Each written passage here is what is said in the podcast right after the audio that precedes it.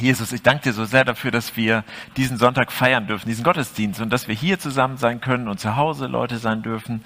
Und ich danke dir dafür, dass du überall dabei bist, hier und ähm, an den Orten, wo das noch verfolgt wird. Danke auch, dass du in unserem äh, in dieser Kindergottesdienstgruppe heute bist, bei den Schäfchen. Ich möchte dich bitten, dass sie eine ganz gute Zeit untereinander und mit dir auch haben. Amen. Es ist ja immer so eine Frage mit äh, Erntedank. Das ist ja ähm, ein bisschen schwierig. Was, was kommt da alles so drauf? Das sind die Klassiker hier und ich finde das wirklich schön, äh, wie die das gemacht haben. Auch das, was du hier hingestellt hast, ja, ähm, das ist auch gut. Aber dann entdeckt man doch ganz andere Sachen. Äh, und wir hatten ja in den vergangenen Monaten ein Phänomen, das ich glaube, als äh, in den letzten Jahrzehnten noch nie gehabt, erlebt habe, nämlich eine Lebens- oder eine Versorgungsknappheit. Das, eigentlich ist immer alles da, wie du auch gesagt hast. Dann kommen die Trauben jetzt im Moment aus Deutschland, vorher kamen sie aus Italien und davor aus Chile. Dann überlegen, was man dann kaufen will. Aber hier hinten ist noch ein bisschen was anderes aufgebaut.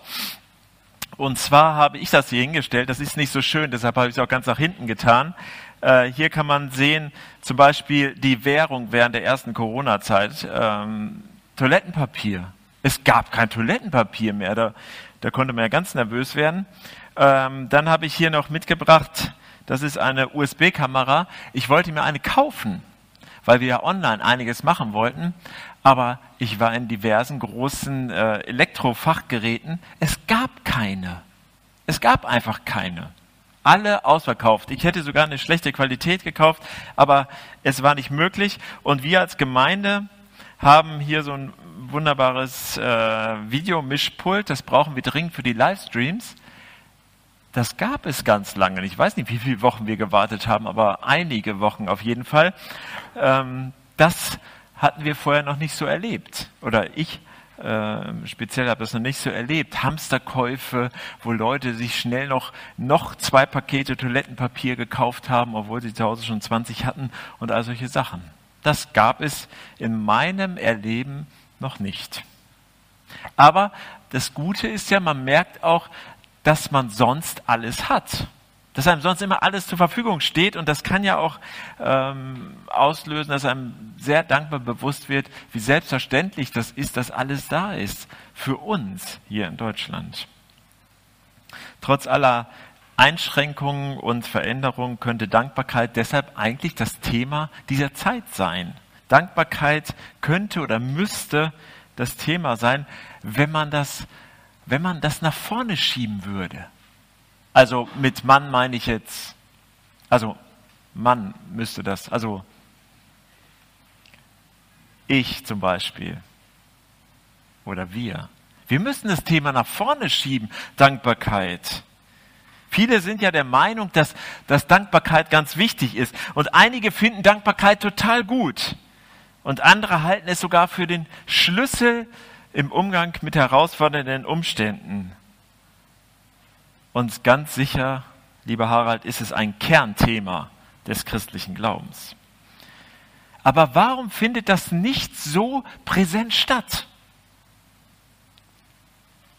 Warum ist das nicht eins unserer Gemeindemarkenzeichen, dass wir dankbar sind? Warum sind wir nicht die DKK, die Dankeskirche Kiel?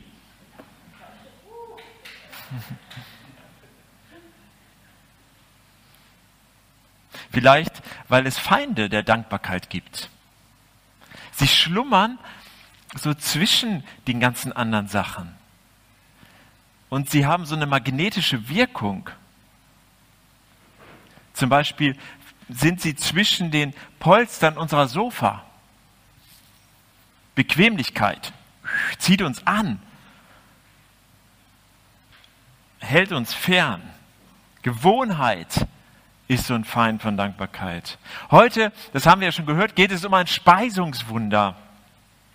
Nicht die berühmte Speisung der 5000, sondern nur der 4000. Zwei Kapitel nach der Speisung der 5000, Markus Evangelium Kapitel 6, kommt im Markus Evangelium Kapitel 8 die Speisung der 4000. Und das Wunder scheint sich fast identisch zu wiederholen. Fast identisch.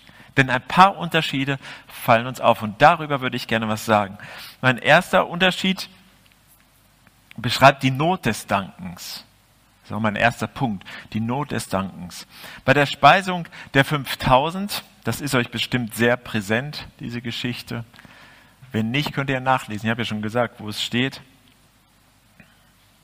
Da gab es eine relativ leichte pragmatische Lösung. Die Schüler von Jesus, also die Jünger, sie sind ihm ja nachgelaufen und wollten von ihm lernen, die Schüler, die sehen das Problem. Hier sind 5000 Männer. Entschuldigung, die Frauen und Kinder wurden damals nicht mitgezählt. Das ist natürlich eine schockierende Nachricht, aber nur zur Erklärung. Ähm, die Jünger sehen das Problem und sie präsentieren sogar noch eine Lösung. Sie haben sogar die Lösung äh, parat. Im äh, Markus äh, Evangelium Kapitel 6, Vers 36 steht, lass sie gehen, sie reden mit Jesus, lass sie gehen, damit sie in die Höfe und Dörfer ringsrum gehen und sich e etwas zu essen kaufen. Es gab also die Möglichkeit, diese Not des Hungers zu lösen. Und die haben sie auch angeboten. Sie hatten nur einen Tag nichts zu essen gehabt. Bei der Speisung der 4000, da gab es keine leichte Lösung. Nach drei Tagen, drei Tagen ohne Nachschub, also sie haben drei Tage bei Jesus ausgeharrt, das war mal eine Predigt, drei Tage haben sie ihm zugehört, waren bei ihm und hatten keine Vorräte mehr, keinen Nachschub. Die weite Heimreise da war die Notsituation schon dramatischer. Und diesmal sieht Jesus, Jesus die Not und er spricht sie auch an. Aber das ist nicht so entscheidend, denn in beiden Fällen äh, gibt es ja denselben Ausgang. Beides Mal, beide Male greift Jesus ein und hilft. Die Notsituationen werden aber unterschiedlich wahrgenommen und ernst genommen. Ich weiß nicht, wie euch das geht, wenn ihr das so hört. Manchmal die Leute, die Kinder haben, dann kommen die Kinder an, oh, und da ist irgendwas in der Schule passiert und das, das größte Drama der Welt ist da passiert. Nicht für mich. Kenne ich doch schon. Hatten wir doch schon. Ist nicht so schlimm. Macht doch nichts. Oh, ich habe mich geschnitten. Die größte Verletzung aller Zeiten. Ist nicht so schlimm, macht doch nichts. Das ist ja gelogen. Es ist schlimm und es macht was. Der Standpunkt ist entscheidend. Aus der Sicht desjenigen, der sagt, das ist wirklich jetzt eine schlimme Not. Oder Menschen kommen zu uns und suchen Hilfe im Gespräch und äh, äußern eine Not und man selbst denkt, ja, stell dich doch nicht so an. Ist doch nicht so schlimm. Das stimmt nicht, weil für diese Person ist das vielleicht die größte Not im Moment. Ich empfinde Notsituationen immer dann besonders dramatisch, wenn ich selbst keine Lösung präsent habe und auch irgendwie die Lösung nicht beeinflussen kann, wenn es nicht in meinen Händen liegt. Meistens fokussiert sich dann alles in mir, meine Gedanken, alles nur noch darauf. Nur noch auf diese Herausforderung, auf das Problem, auf das, was mich in Not bringt. Das ist eine sogenannte Schockstarre. Nach Danken und Loben, so wie Jesus das in diesem Text tut, ist mir in solchen Situationen wirklich nicht zumute. Also mir persönlich, das ist dann das Danken eins der fernsten Gedanken in so solchen Situationen. Es geht auch nicht darum, in der Krise für die Krise zu danken. Aber jenseits des Starrens auf die Krise gibt es einen Grund zu danken. Wenn wir nur auf das Problem schauen, dann wird uns das auch einnehmen. Dann müssen wir die Augen heben zu dem, der diese Gesamtsituation überblickt. Und wie kann man das machen? Das sagt sich ja immer so schön leicht. Ich glaube, das funktioniert so, wie Jesus das getan hat, über Danken und Loben oder Segnen auch heraustreten aus der Krise in eine andere Situation. Ich habe mal eine Coaching-Ausbildung gemacht und das war für mich äh, eins der großen Erlebnisse dieses Sinns eines Coachings. Der Sinn des Coachings ist es, demjenigen, der beraten wird, zu helfen, die eigene Situation von einem anderen Standpunkt aus zu sehen.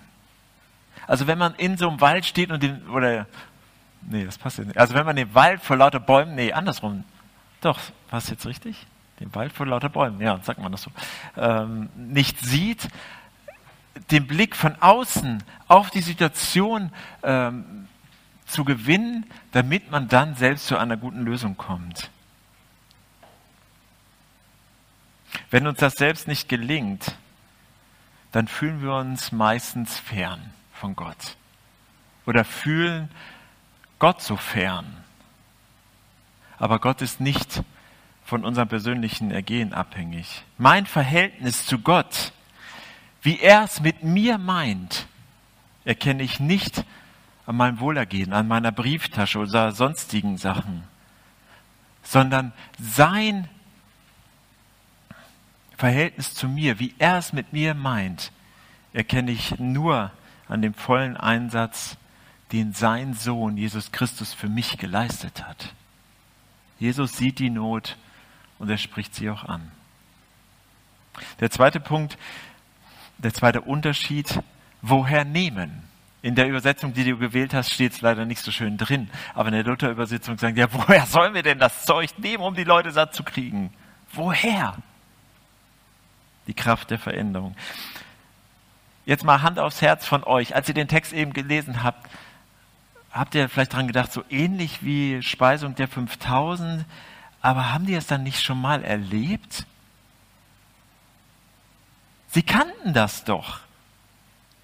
Wieso fragen die, woher nehmen? Die Jünger, die Schüler von Jesus, die kannten das doch.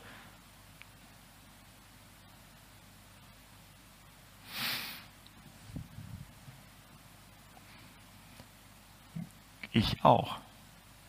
Ich weiß auch, dass Gott mir in meinen, in meinen Fragen hilft. Und trotzdem gehe ich mit meiner Not anders um, als ich vielleicht könnte. Woher soll mir denn jetzt noch Hilfe kommen? Woher soll ich denn jetzt eine Lösung nehmen? Woher?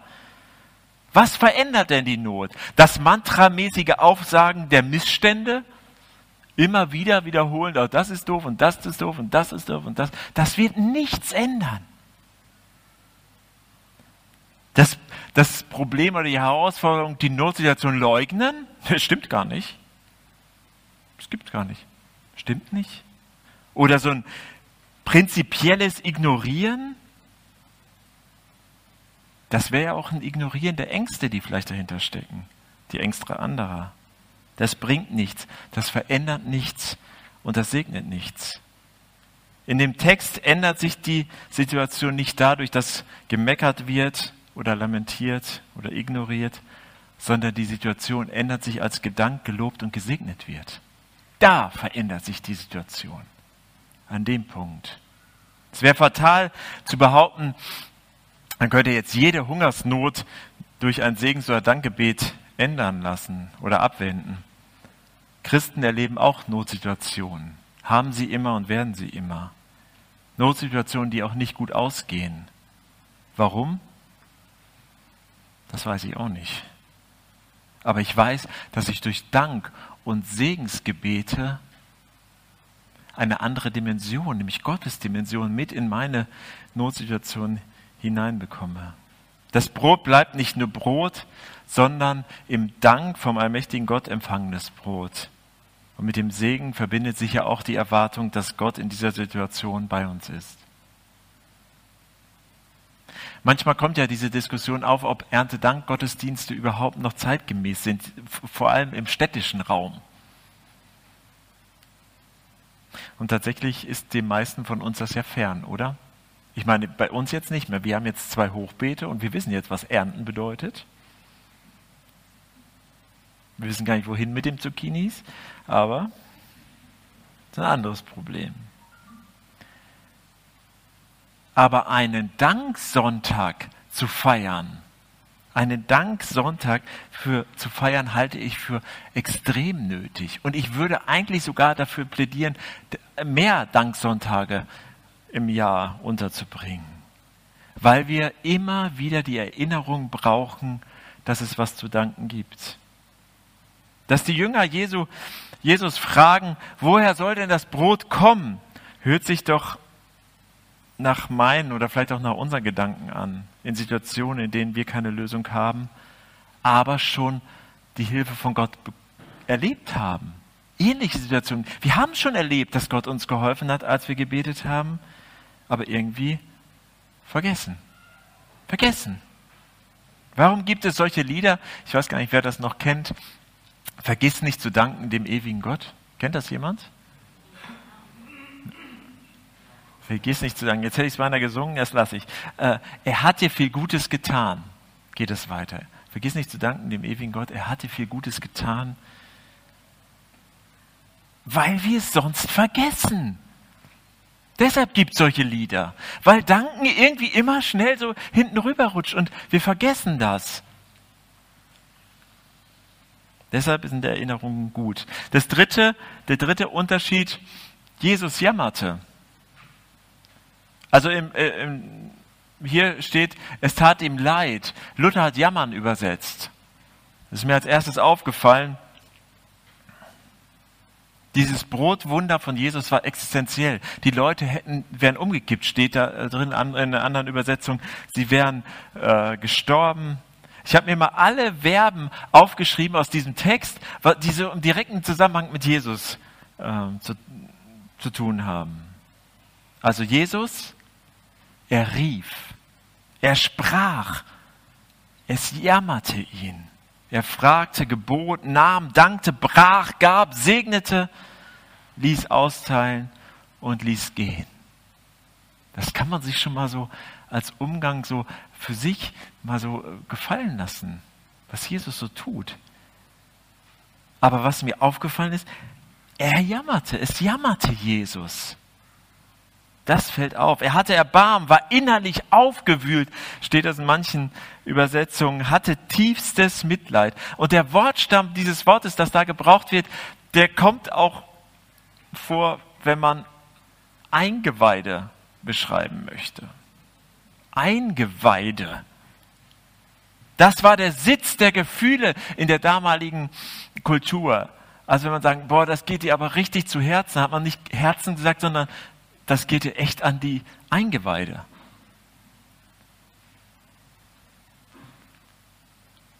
So wie heute. Oh, da ging mir das Herz auf. Oder das ging mir zu Herzen. Das ging mir zu, zu meinen Eingeweiden. Jesus sah die Menge, die drei Tage schon bei ihm waren, zugehört hatten, ausgeharrt, äh, begierig, eifrig, und er war zutiefst ergriffen. Es ging ihm so zu Herzen, dass er mitlitt, als er sah, wie sie nichts zu essen hatten, wie es an ihre Existenz ging. Das sagt Jesus nur bei der Speisung der 4000 so. Dieses Wort kommt sonst nicht mehr vor. Die Menschen hielten nur ganz wenig in den Händen. Hätte man diese, was waren sieben Brote, aufgeteilt auf 4000 Männer, das wäre nicht viel gewesen.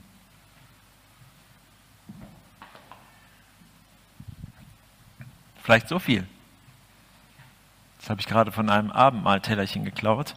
Ich weiß nicht, aber tu es wieder zurück. das ist meins. Sie hielten nicht viel in Händen. Ganz wenig. Und ganz klein bisschen können wir es tatsächlich beim Abendmahl ja auch nach, äh, nachfühlen. Wir halten so wenig in den Händen, wenn wir Abendmahl feiern. Das ist ja nicht das, was die Leute damals hatten, als sie Abendbrot gegessen haben. Sie haben sich satt gegessen. Und wir empfinden das nach mit dieser Erinnerung. Jawohl, du wirst mein Leben, mein Herz, meine Eingeweide, alles ausfüllen. Und so nehme ich dieses kleine Stück Brot, weil du alles getan hast, damit mein Leben wirklich ausgefüllt ist und ich satt werde. Gott will uns ganz nahe kommen darin, damit wir erfüllt werden. Am Ende bleibt für mich bei diesem Text die eine Frage übrig, wie sieht unser Glauben aus, wenn wir so dunkle Wolken über unser Leben heranziehen sehen?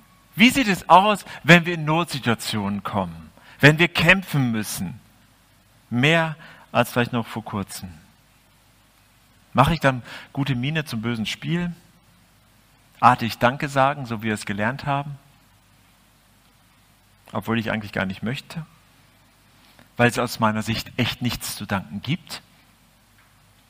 Die Bibel enthält Dank, Lob, Segnung und Klage. Dem dürfen wir in unserem Leben auch Raum geben. Kein erzwungener Dank, keine unterdrückten Tränen, keine Klage, die wir runterschlucken müssen und nicht vergessen, wie gut es Gott mit uns meint. Seine Zuneigung und Liebe ist so eindeutig, dass sie überhaupt gar nicht von unserem persönlichen Ergehen abhängt. Gott ist der liebende Vater, dem Jesus sich anvertraut in der Situation, in dieser einen Situation, in allen Situationen, in seinen Versorgungs, in der Versorgungsnot und auch in anderen Nöten. Als Jesus zum Beispiel nicht am Kreuz vorbeiging, sondern sich dort als Opfer töten ließ, weil es keinen anderen Weg gab, die Verbindung zwischen Gott und Menschen wiederherzustellen. Da hat er gezeigt, wie unbedingt er auf unserer Seite steht und wie sehr er uns liebt und wie er damit alles für uns getan hat und niemand uns von ihm trennen kann. Er ist der Sohn Gottes und er hat alles getan. Er hat diese 4000 versorgt. Dann wird er doch auch uns versorgen. Und bei allem Grund zur momentanen Klage ist doch das schon ein Grund zum Danken, oder? Also, wenn wir im Moment nicht wissen, wofür wir Gott danken sollen, dann doch dafür, was Jesus getan hat. Ich möchte euch heute zu etwas einladen. Ich möchte euch einladen, zum nächsten Gebet aufzustehen, wenn ihr das ganz neu mit Jesus festmachen wollt. Alles zu ihm zu bringen, nicht nur die guten Sachen, sondern auch die Klage und euch beschenken zu lassen von ihm. Wenn ihr euch Jesus neu anvertrauen wollt, dann steht auf und betet mit mir.